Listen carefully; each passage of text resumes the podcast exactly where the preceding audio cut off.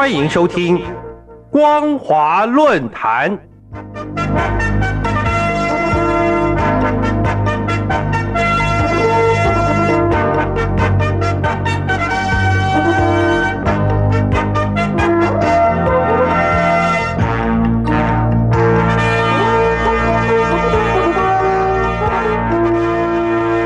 听众朋友您好，欢迎收听光华论坛，我是黄轩。今天的论坛主题是大陆电信网络诈骗猖獗，全民喊打。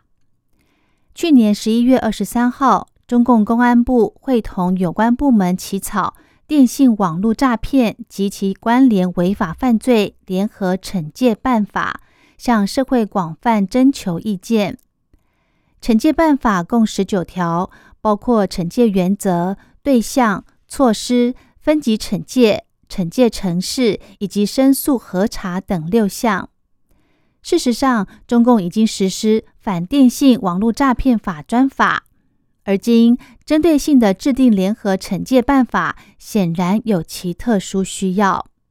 尤其电信网络诈骗犯罪呈现出产业化、集团化和国际化的特征。虽然中共不断进行严厉打击，但犯罪仍高发多发，性质恶劣。同时，复合网络赌博、偷渡、人口贩运等跨境组织型违法犯罪行为，严重危害各国法益与人身财产安全。而今，电信网络诈骗犯罪不仅冲击大陆经济，更严重损害大陆社会安全感。势必威胁中共统治合理性以及对中共社会治理能力的信任感。从近年来中共公安部门反诈骗执法的情况看来，涉及两卡，也就是电话卡和银行卡的违法犯罪，是电信网络诈骗泛滥的重要原因之一。因为非法买卖两卡，最直接的后果就是产生大量实名不实人。不仅容易遭到犯罪分子用在实施电信网络诈骗，甚至被用在网络贩毒、赌博等犯罪行为，成为电信网络诈骗犯罪的帮凶。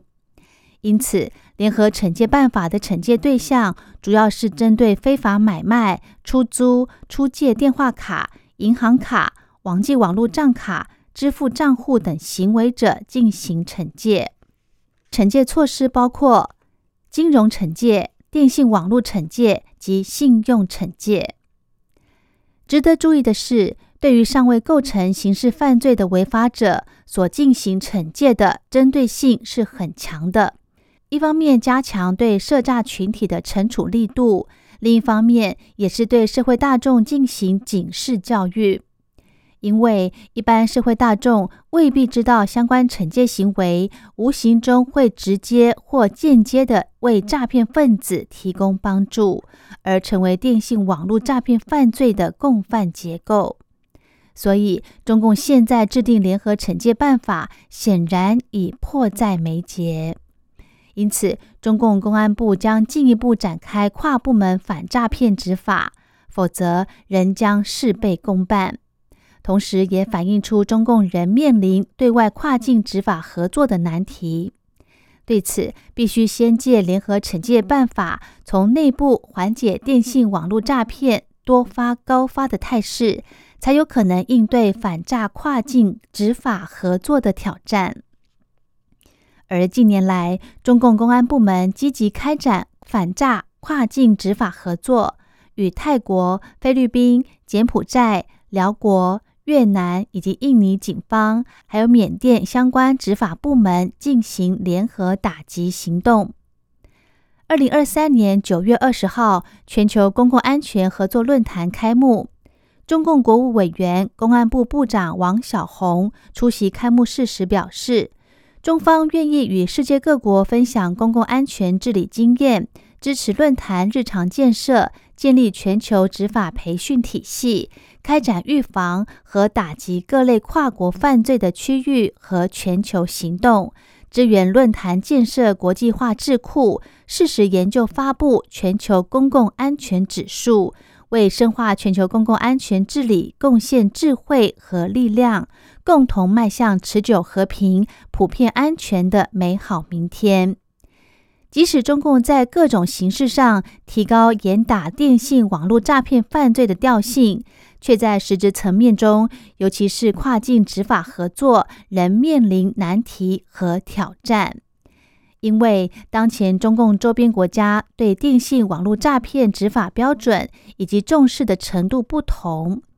事实上，大陆边境立体化防控体系建设程度不一，也很难有效的切断不法分子出境从事电信网络诈骗的活动途径。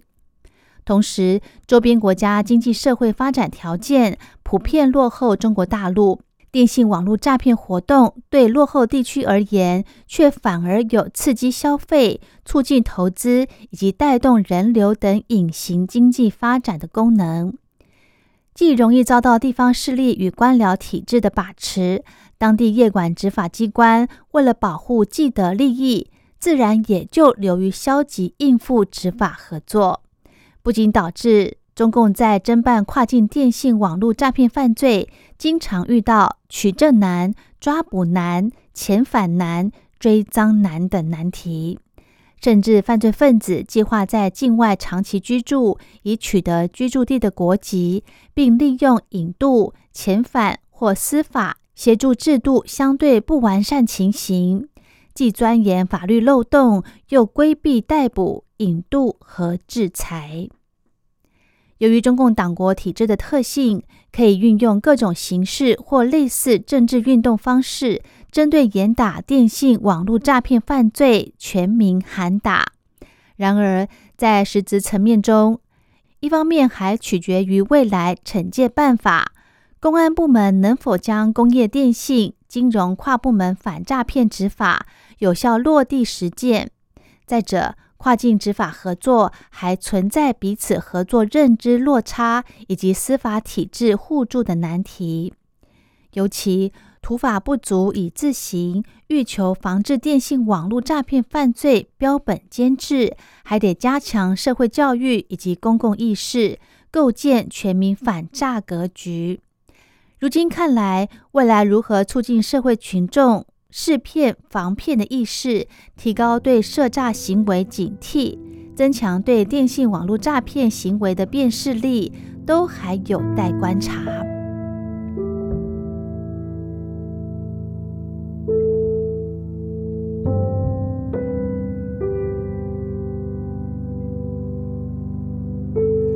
好的，今天的论坛主题是：大陆电信网络诈骗猖獗，全民喊打。